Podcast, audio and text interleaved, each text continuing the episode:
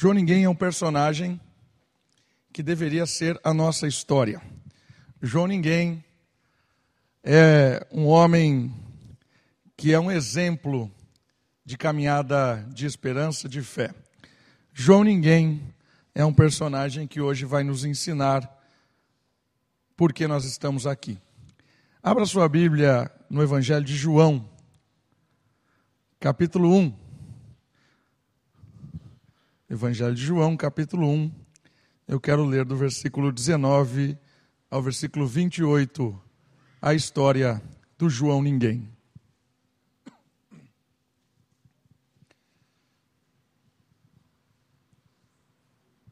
Evangelho de João, capítulo 1, versículo 19 ao 28.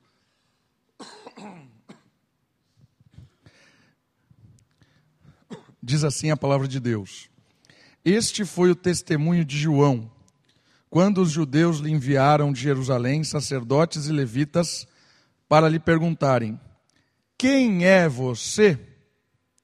Quem és tu? Ele confessou e não negou: Confesso eu não sou Cristo. Então lhe perguntaram: Quem é, pois? És Elias? Ele disse: Não sou. És o profeta? Não. Disseram-lhe, pois: Declara-nos quem és, para que demos resposta àqueles que nos enviaram. Que dizes a respeito de ti mesmo? Então ele respondeu: Eu sou a voz do que clama no deserto. Endireitai o caminho do Senhor como disse o profeta Isaías. Ora, os que haviam sido enviados eram de entre os fariseus, e perguntaram-lhes então: Por que batizas, se não és o Cristo, nem Elias, nem o profeta? Respondeu-lhes João: Eu batizo com água, mas no meio de vós está quem vos não conheceis, o qual vem após mim, do qual não sou digno de desatar-lhes as correias das sandálias.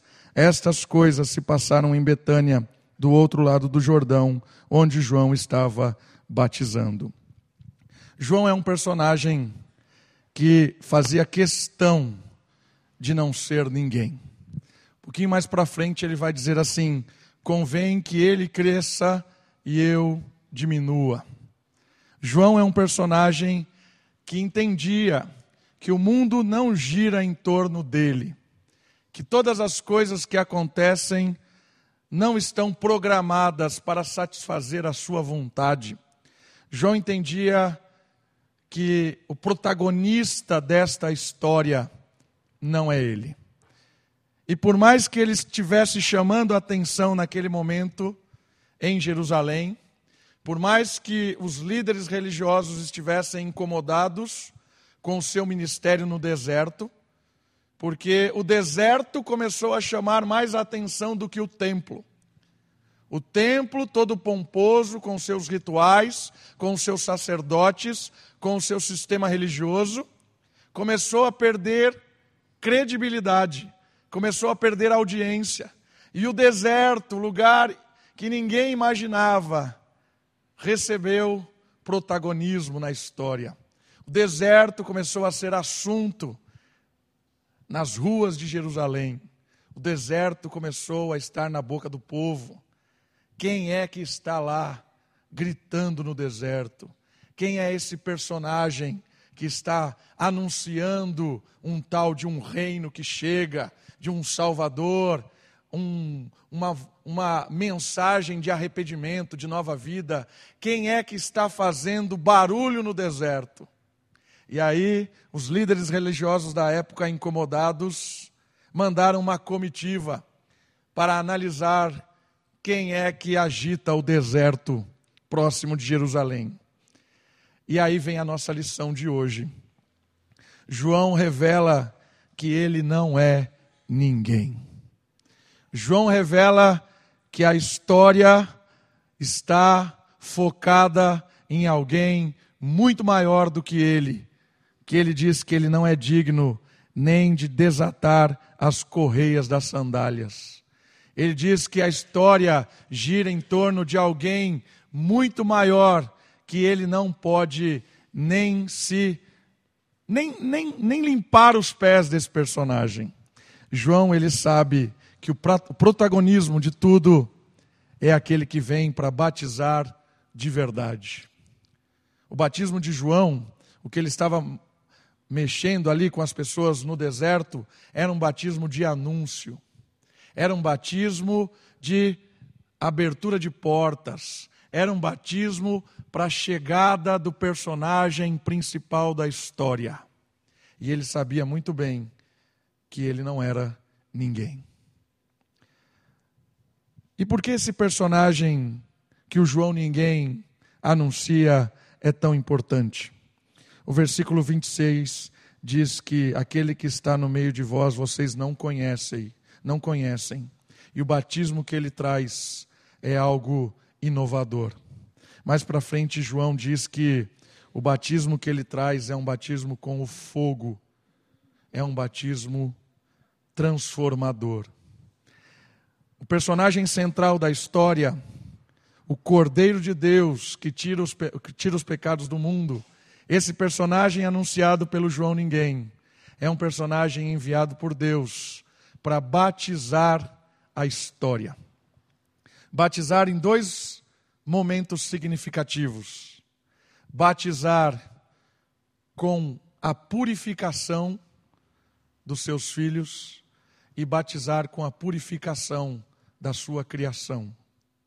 O personagem principal da história, ele veio em um primeiro momento para morrer na cruz, para pagar os nossos pecados, para ressuscitar ao terceiro dia e enviar o Espírito que vem e que batiza o nosso coração, purificando a nossa alma, o nosso corpo, a nossa vida.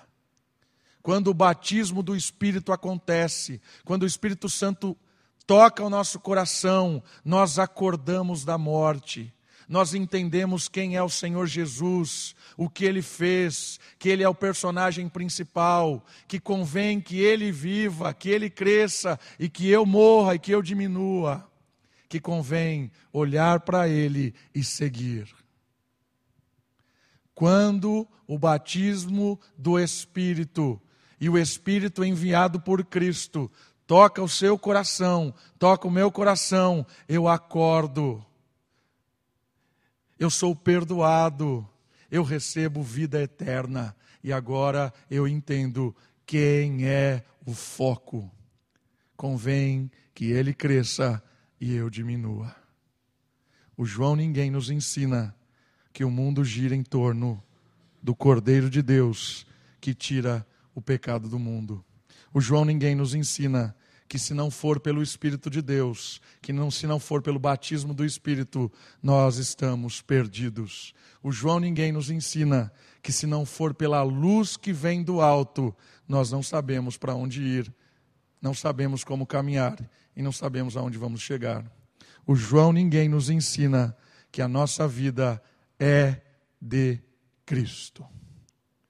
E o segundo batismo que o João ninguém nos ensina é o batismo do fogo da purificação da criação. Quer dizer que o protagonista da história começa purificando o nosso coração quando nós entendemos o que ele fez por nós, quando nós cremos nele, recebemos o perdão dos pecados, a vida eterna, uma nova esperança, mas ele tem um outro batismo sobre toda a criação que é o batismo do fogo. O apóstolo Pedro, lá na frente, diz assim: que virá fogo do céu, e esse fogo do céu eliminará toda a iniquidade da terra, eliminará toda a maldade. Esse fogo é um fogo purificador da maldade instalada sobre toda a terra.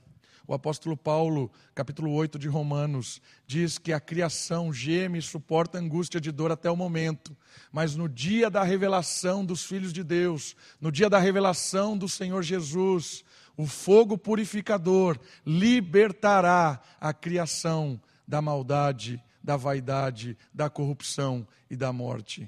O Senhor Jesus veio para purificar com o fogo seres humanos quando creem. O Senhor Jesus vem para libertar a criação da influência maligna do ser humano que administra mal de maneira má aquilo que foi criado e de todo o sistema maligno instituído. O fogo futuro do batismo do Senhor Jesus vem para trazer novo céu e nova terra. Quando nós entendemos que o Senhor Jesus é quem nos salva de nós mesmos, que o Senhor Jesus nos salva do nosso egoísmo, da nossa arrogância, do nosso achar que somos alguma coisa neste mundo, quando Jesus nos salva disso mesmo, nós entendemos que não é só João que é ninguém, mas é o Davi que é ninguém, é a Maria que é ninguém, é a Solange que é ninguém, porque convém que nós diminuamos e que ele cresça. O João Ninguém também nos ensina que tudo isso que a gente vê não é a palavra final. A palavra final é a palavra de um Deus que vem para purificar todas as coisas. Uma palavra de um Deus que vem para nos libertar e experimentar de uma nova terra onde reina alegria, paz, justiça e viveremos com o Rei dos Reis, o Senhor dos Senhores, para toda a eternidade, juntos celebrando aquele que é o protagonista da história, o Senhor Jesus. Vamos orar? Abaixe sua cabeça, feche seus olhos. Vamos agradecer a Deus porque Ele é o centro, porque nós não somos ninguém. Convém que Ele cresça e que nós cada vez mais diminuamos.